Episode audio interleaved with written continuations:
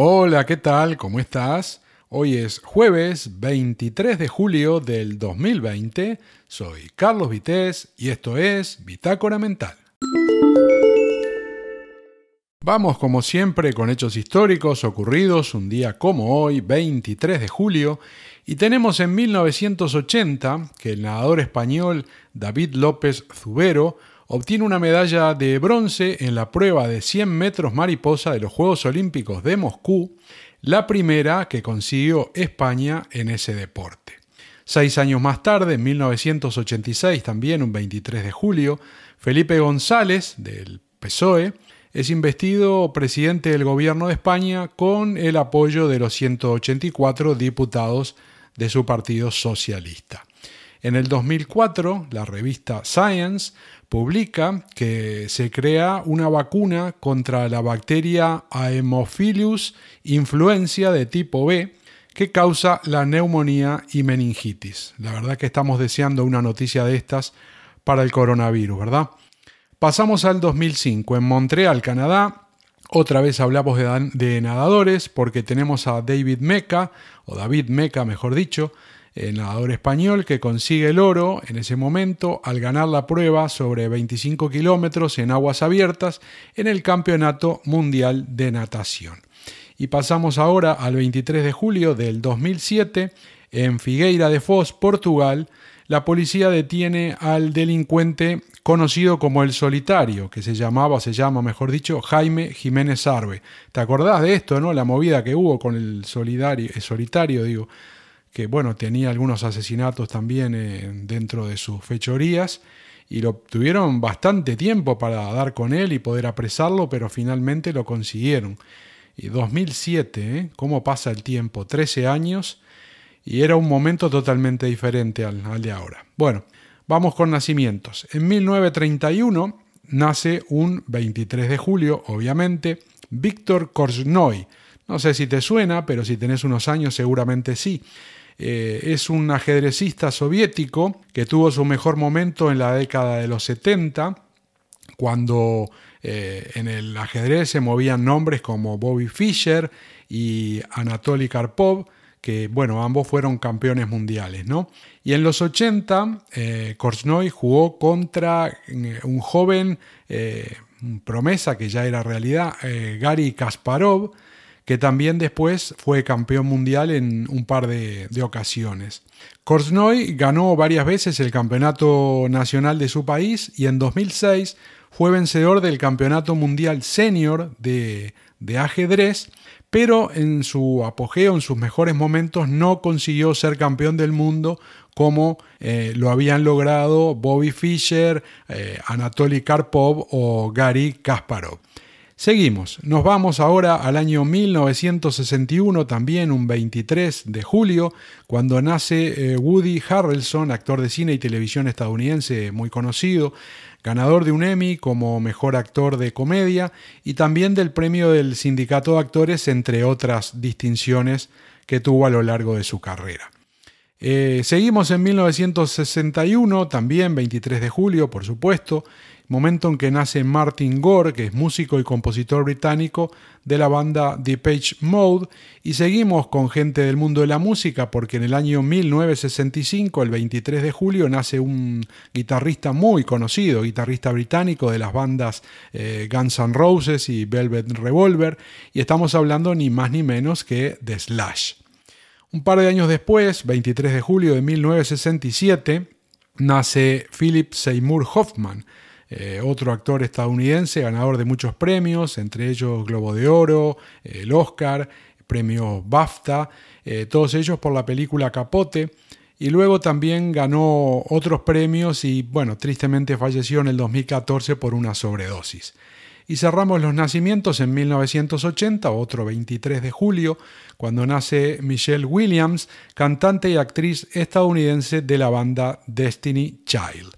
Y ahora nos vamos con fallecimientos. Y arrancamos en 1885 con Ulysses S. Grant, el militar, comandante general del ejército de los Estados Unidos, y que también fue el décimo octavo presidente de su país en el periodo comprendido entre 1869 y 1877. Y ahora vamos al mundo del cine, con un hecho, la verdad, bastante desagradable y por supuesto desafortunado para quien fue su protagonista, ¿no? Hablamos del 27, perdón, del 23 de julio de 1982, momento en que fallece Big Morrow. No sé si te suena, pero como siempre digo, si tenés algunos años, seguro te acordás de la serie Combate, donde él era el protagonista, ¿no? Eh, Big Morrow era un actor estadounidense que, como decíamos, en, en, el 82 falleció el 23 de julio en California durante el rodaje de una película Estaban em, en la escena, había un helicóptero que pierde el control en ese momento, cae a tierra, con la desgracia de que las aspas eh, terminan con la vida de Big Morrow y de dos niños vietnamitas que estaban ahí. A partir de ese incidente después se cambiaron las cosas y trataban de, cuando se rodaban escenas de este tipo con helicópteros, de que los actores no estuvieran ahí, consiguieron mejorar eso y bueno, y posteriormente ya con, eh, con la realidad virtual, con todos los ordenadores y todo eso, ya este tipo de, escenas fueron totalmente seguras. Pero bueno, eh, el cambio empezó, como decíamos, en el 82 con este trágico eh, accidente. Pasamos al 2011, otro día trágico, el 23 de julio, porque nos deja una cantante y compositora británica eh, muy querida, que había nacido en 1983 y tenía solo 27 años. Y sí, estamos hablando de Amy Winehouse. Nos vamos al 23 de julio del 2012, momento en que fallece Sally Ride. Era una astronauta estadounidense que había nacido en 1951 y fue la tercera mujer del mundo en viajar al espacio y la primera eh, americana en conseguirlo. Y lo hizo el 18 de junio de 1983 a bordo del transbordador espacial Challenger que seguro te suena. Y cerramos esta lista de fallecimientos un 23 de julio en el año 2012 con un presentador y comentarista español muy conocido, hablamos de José Luis Uribarri y seguro lo recordás en mil y una noches de festivales de Eurovisión, un crack Uribarri que en el momento de las votaciones, además de todo el comentario que hacía ¿no? sobre la marcha, cuando llegaba la hora de votar, él te iba diciendo, este va a votar a este, este va a votar al otro, este va a votar al otro, lo tenía clarísimo. Y bien, con José Luis Uribarri cerramos eh, los hechos acontecidos un día como hoy, 23 de julio. Vamos ahora con otras novedades, con otras noticias, con otros temas del momento. Y estaba leyendo que la crisis del coronavirus arrasa con 130.000 puestos de trabajo en, la provincia de Barcelona desde febrero, ¿no? Te cuento esto porque es en la zona donde yo vivo, en, Cataluña, en, la provincia de Barcelona. Parece que un estudio de la Diputación y de la Cámara de Comercio eh, dice que la provincia ha perdido unos 130.000 puestos desde febrero, como decíamos, y el peor sector es el de la hostelería, ¿no? con, más de 30.000 perdidos eh, comparado con el 2019. Y el paro en la provincia obviamente eh, marca un aumento de casi el 34% respecto al año anterior, es decir, suma unos 90.000 y pico de personas que han perdido su trabajo con respecto a hace un año. Y si hablamos por edades, los menores de 30 años son los más afectados. En ese grupo el paro aumentó en un 60%. Y con respecto a empresas, hay unas 19.000 19 menos que hace un año atrás a esta fecha. Y de esas 19.000, 16.000 cerraron en el periodo este del coronavirus, ¿no? Desde que empezó, digamos, el, el estado de alarma más o menos. Y más de medio millón de trabajadores entraron en ERTES entre fines de marzo y fines de junio, y de esos unos 26.000 se dedicaban al turismo. Y si hablamos del porcentaje de paro en, ciudades, en pueblos, eh, del mes pasado, por ejemplo, tenemos que fue superior al 20% en lugares como Badía del Vallés, en Pineda de Mar o Santa Margarida de Monbuí. Y eso fue mm, alto, ¿no? Arriba del 20%, pero tampoco es bajo eh, por encima del 15, es, bastante disparatado también porque el promedio de, la, de aquí de la zona de Barcelona y alrededores de la provincia estaba, creo, el mes pasado en un 13, 13 y muy poquito. Y fíjate que por arriba del 15 estuvo en ciudades importantes como Badalona, eh, Manresa, Mataró y Santa Coloma de Gramanet, o sea, son ciudades importantes. Y estuvo por encima del 15%, así que la cosa está complicadita. A ver si los próximos datos que tengamos de que esto cuando empezó ya a moverse un poquito con, ya con la desescalada, la, el final del estado de alarma, con todo esto de las fases, a ver si aparecen datos de que se haya movido algo y esto haya mejorado, pero claro, con el tema de los rebrotes, mm, complicado, ¿no? Complicado porque parece que damos un paso hacia adelante y dos pasos hacia atrás, o sea que no está claro. Pero lo que sí está claro que los datos del paro son malos, que las empresas que han tenido que cerrar son muchas y que esto eh, está afectando a todos lados, no solo a la provincia de Barcelona.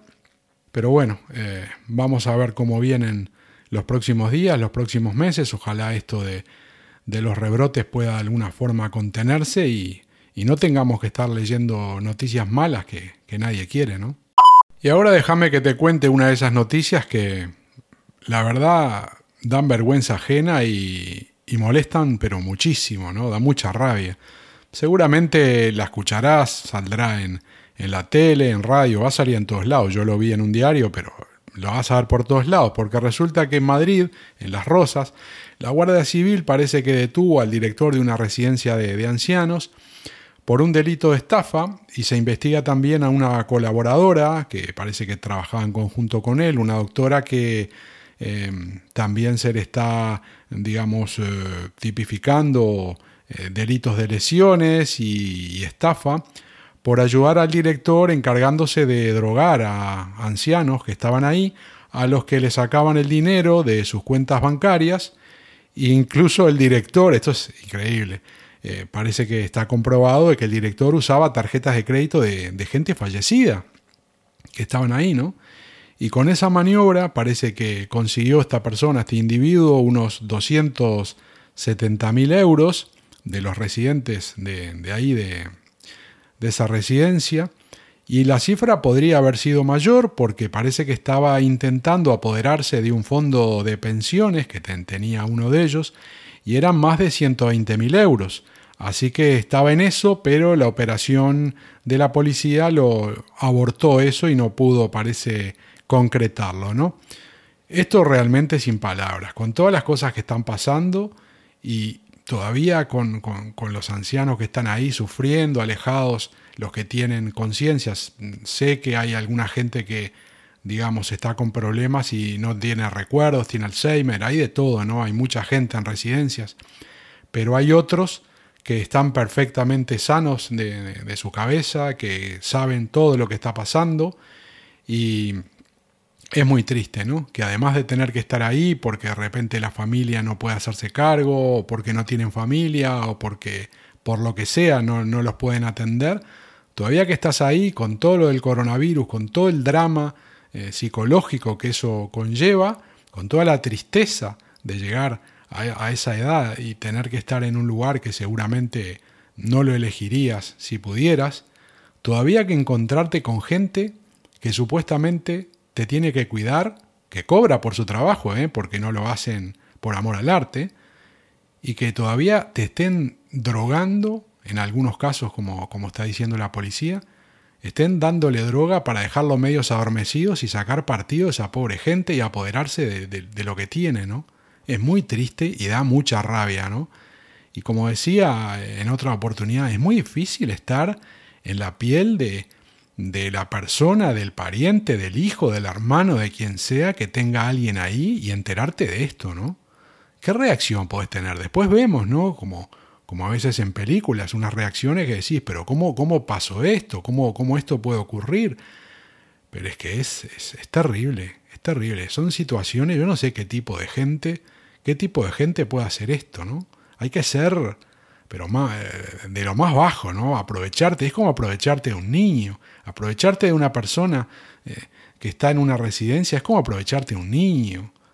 usar droga, o bueno, droga directamente no, eh, elementos, los que sean necesarios para dejarlos en el estado, que incluso estaba, estaba leyendo en un momento que parece que uno hubo que ingresarlo en, en un hospital porque claro, le, le, pasaron la dosis para el otro lado y, y estuvo ahí complicado de salud. Es, es, absolutamente increíble, da mucha rabia y no sé, no sé, no sé, yo no tengo palabras para, para algo de esto, no sé, mm, son cosas que no deberían ocurrir, pero bueno vivimos en el mundo que vivimos y, es una utopía pensar de que, de que esto puede acabar. Y quiero cerrar este episodio hablando de las mascarillas, ¿no? ¿Cómo cambió la cosa? Seguramente vos, igual que yo, habremos visto películas de, chinos, de, de, japoneses, ¿no? De los años 60 o años 70 que iban con esta mascarilla y nosotros decíamos, pero esto, ¿qué es esto, no? Pensamos que jamás jamás nosotros nos íbamos a poner una mascarilla. Y mira dónde estamos, ¿no? Resulta que no solo nos la tuvimos que poner, sino que ahora es obligatorio también. Y bueno, el problema de esto no es usar la mascarilla, el problema es que además de todo, todo lo que hay, cuestan caras, ¿no? Porque parece que, bueno, si compras un paquetito o, o compras una, mm, bueno, parece que no es tanto, pero cuando vos haces las cuentas del mes, es un montón, ¿no? Y después está que si no la llevas tenés eh, una multa. en Francia creo que son 135 euros, estaba mirando. Y bueno, acá creo que son 100 euros y no sé si en todos lados. Bueno, hay lugares que todavía no es obligatorio eh, llevarlas. Pero yo, aunque no fuera obligatorio, la llevaría igual. ¿eh? Y aunque no me cobraran multa, te digo, la llevaría igual. Yo la llevo. Es una cuestión de actitud personal. Cada uno hace lo que le parece, ¿no? Pero hablando del tema del negocio, estaba mirando que esto se ha disparado increíblemente. Porque ya te venden un momento que había escasez, ¿no? Ahora creo que se consiguen en cualquier lado. Y hay, todo tipo de mascarilla, ¿eh? Estaba mirando de que hay, hay modelos de clubes de fútbol, de ropa deportiva, eh, en fin, de, banderas de, lo que quieras. Es, tremenda la, variedad. se ve que está fabricando, hasta, hasta Dios está fabricando mascarillas ahora, ¿no? Y debe ser un negocio, porque estoy seguro que nadie fabrica pérdida. O sea, el que, el que se dedica a hacer esto es porque gana, si no, no lo haría. Y como decía, hay de todo tipo y hay de todo precio, ¿no? Yo las que uso son las comunes, estas, las quirúrgicas creo que se llaman, eh, de un solo uso que venden en el Mercadona, pues justo tengo un Mercadona cerca de casa, muy cerca de casa, y bueno, son las que compramos. Y claro, un paquete trae 10 mascarillas y te cuesta 10 eh, euros, creo, ¿no? Las compra mi mujer, pero creo que son 10 euros que te cuesta el paquete de, de 10 mascarillas. Si no son 10, son 9, 9,60, no sé, está por ahí, ¿no? Pero claro, eh, yo no sé vos cuántas mascarillas usás y no sé qué tipo de mascarillas usás, porque ahora hay tantas algunos usan estas, las quirúrgicas, otros usan las FP2, esta FP3, ya no sé ni cuántos F son. Y después están las, las de tela y hay, hay varios tipos, ¿no? Como decía, e, incluso me da la impresión de que hay tantos diseños, tantos colores, tantos tipos que debe haber gente, debe haber gente que las está eligiendo por estética y no por lo que hacen. Eso casi no tengo duda, porque estuve viendo en internet y hay de todo precio. Hay, eh, como te decía, paquete de, 10 mascarillas a, 10 euros o 9,60. Y hay mascarillas que cuestan 25 euros o más, ¿no? Está muy linda todo, pero 25 euros la mascarilla. Claro, me vas a decir que esa mascarilla de 25 euros no es de usar y tirar. No, no es para tenerla eh, de un solo uso. Pero yo qué sé, yo, yo uso las, las de esta que se usan, máximo te recomiendan cuatro horas y, te la cambies, o sea que uso dos por día mínimo. Porque por más que estas te dicen que son lavables y todo, yo qué sé, no sé, yo, yo no, me, no me terminan de convencer. Y, te digo por qué. Pues me vas a decir que comprando las quirúrgicas estás gastando mucho. Claro, sí, estoy gastando, estoy gastando y, molesta, ¿no? Porque fíjate que eh, en una casa que sean solamente dos personas, en 30 días estás usando a dos por día, porque habrá un día que no uses ninguna y un día que uses tres, ¿no? Capaz. Si es que cumplís con lo que te dicen, que, las puedes usar hasta cuatro horas, o bueno, que no sean cuatro, que, que sea cada vez que entras y salís, o, cambiás de la calle a entras, salís, en fin, eh, dos por día usás, sin, sin problema, ¿no? Si, si te cuidas, ahora sí, si no te cuidas, no usas ninguna, eso está clarísimo.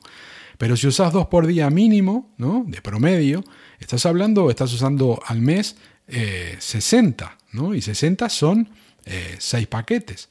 Y 6 paquetes a 10 euros son 60 euros. O sea que dos personas tenés 120 euros.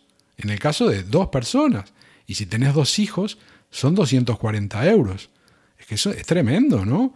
Aunque sean dos personas, seguramente eh, habrá gente que gasta más de mascarillas, si lo hace así, ¿no? Gasta más de mascarillas que, de combustible o, de otra cosa. Y es un gasto bastante, bastante importante. Y bueno, y por eso me decís, bueno, pero para eso están las de tela, que compras una y la puedes usar 4, 5, 10 veces. Y hay alguna que, no sé, he visto en internet una que dice que la puedes usar 67 veces. Yo te digo la verdad, yo uso las quirúrgicas y te digo por qué. Yo no me fío de, de usar más de una vez la misma mascarilla. Y te digo por qué. Porque se usan para lo que se usan. Es diferente cuando vos la usás para que no te entre polvo en, la boca o no respirar polvo, ¿no? Es diferente. De repente junto un poco de polvo y bueno, al otro día está media sucia, media marroncita, la lavás o, no la lavás y la volvés a usar. Pero estás hablando de un virus, estás hablando de algo que no se ve. Algo que es, es como la electricidad, no se ve, pero está. Entonces, eh, cuando vos te sacas la mascarilla, estas que tienen varios usos, no es como, como cuando están en el, en el, espacio que te muestran una nave espacial que se sacan algo, lo dejan ahí, queda flotando en el aire y a la media hora vas, lo agarras y te lo pones otra vez. No. Vos llegás a tu casa con la mascarilla, decime qué haces con la mascarilla. Te la sacás, sí. ¿Y dónde la pones? La dejas arriba de, de algún lado, en una mesa. Y si esa mascarilla ya tiene algo de virus y la estás dejando arriba una mesa, ya estás contaminando esa superficie. Y si arriba de esa superficie tenés otra cosa, o que está tocando, o alguien de tu casa, dejaste la mascarilla ahí en el medio de la mesa, dice, mira lo que hizo este, dejó la mascarilla, movela y, y vamos a poner ahí otra cosa, un plato, no sé, lo que sea. La están tocando, ¿te vas a lavar las manos cada vez que tocas esa mascarilla que la moviste? El que está ahí en tu casa, que va a apoyar algo sobre la misma superficie donde dejaste la mascarilla, va a lavar la superficie cada vez que vos dejás la mascarilla arriba, vas a lavar lo que tocas alrededor. No lo haces, no me digas que sí porque no lo haces. Entonces estás corriendo un riesgo, porque sí. No me digas que, que, vas a ser así religiosamente cuidadoso porque no lo vas a hacer. Sacás la mascarilla y la dejas ahí. Hoy la dejas acá, mañana la dejas allá. Sí, la podrás lavar, pero también llegás de la calle, ¿eh? la lavás y si tenés que salir a las 3 horas, ¿te la volvés a poner o te la pones como estaba? Te la pones como estaba, no me digas que la lavás en el día. La lavás de repente al final del día. Pero no me digas que si salís en el día tres veces, vas a un centro comercial y volvés. Ponele, vas a trabajar y volvés. Y después de noche vas a la farmacia de noche a comprar algo y volvés. ¿La lavás antes cada vez antes de entrar y salir? ¿Me vas a decir que no es necesario? No lo sé, porque te digo, vas al centro comercial, capaz que por ahí te llega un estornudo a tres metros, no lo viste, quedó flotando, se te pegó en la mascarilla y llegas a tu casa y está, está infectada. Y resulta que la apoyas arriba de la mesa y arriba de la mesa apoya la mano tu hijo que tiene cinco años y está jugando, pam, pam, toca la mesa y, y ya está. O sea, yo no me fío de las mascarillas de más de un uso. ¿Me vas a decir que soy extremista, que es raro? Sí, pero no me digas que lo que te estoy diciendo no tiene sentido. Tiene sentido, porque no las lavas a cada rato y las usás varias veces. Y, una de esas veces puedes venir contaminado. Entonces, claro, esas son más caras, las puedes lavar, las puedes usar. Pero, no sé, a mí, a mí no, no, no me gustan, no me gustan. Estéticamente sí, son fantásticas, ¿eh? están preciosas. Te digo la verdad que dan ganas de usarla, pero no sé, capaz que me vas a decir que soy demasiado miedoso, pero sí, puede que sí, pero no sé, no, no me gusta esto usarlo varias veces. Y, al presupuesto este, que te digo que ya es un presupuesto, el tema de las mascarillas, yo en mi caso le sumo el de los guantes, porque yo también uso guantes. Que bueno, son más baratos en relación, ¿no? Y una caja de 100 guantes de repente te puede costar, eh, de los de un solo uso también, ¿eh? Te digo que puede costar, yo qué sé, 5 euros, eh, con IVA, ¿no? 5 euros, un poquito más, un poquito menos. Y hay algunos de 10 euros. Acá en el barrio, en una farmacia, había unos de 10 euros que me parecieron caros, ¿eh? 100 guantes, 100 euros. 100 guantes, 10 eh, euros son 50 pares de guantes, ¿no? Y, entonces, bueno, 10 euros me parecía caro, pero eran muy buenos. ¿eh? Hay otros más baratos que he usado y te transpira la mano que es horrible, no se te adhieren bien, tienen a veces algunos un talco que te deja todo manchado. O sea que aparte del gasto de mascarilla está el gasto de guantes. Y bueno, y los guantes cuestan más de encontrar. No sé si ahora, eh, no sé, en algunos lados se consiguen, pero acá en el barrio en donde vivo yo es muy difícil conseguir guantes. ¿eh? Y no es que quieras comprar de los baratos o de los caros, no conseguís de ninguno. Es complicadito conseguirlos. A ver, está pasando como antes con las mascarillas, ¿no? Y te digo, eh, entras en internet y buscas guantes y hay guantes de todo tipo igual que hay mascarillas de todo tipo y se ve que hay un montón de gente fabricando esto y como decía, seguro que por, amor al arte lo es, ¿no? Hay alguien que está haciéndose su agosto con, con esto del coronavirus. Otros lo están pasando mal y algunos deben estar haciendo buen dinerito. Pero sea como sea, eh, el bolsillo de, de la gente si más o menos usás todos los días mascarilla y usás de las desechables y a veces usás algún guante, aunque no sea todos los días, al final del mes parece que no, pero suma mucho. ¿eh? Así que, en fin, yo no había hecho las cuentas hasta hace un tiempo, pero me puse a hacer las cuentas porque empezás a mirar en lo que estás gastando y decís, pero epa, que esto está significando bastante, ¿no? Así que bueno, es un gasto con el que no contábamos y que, quieras o no, incide también en la economía familiar. En fin, vamos a ver cómo sigue esto.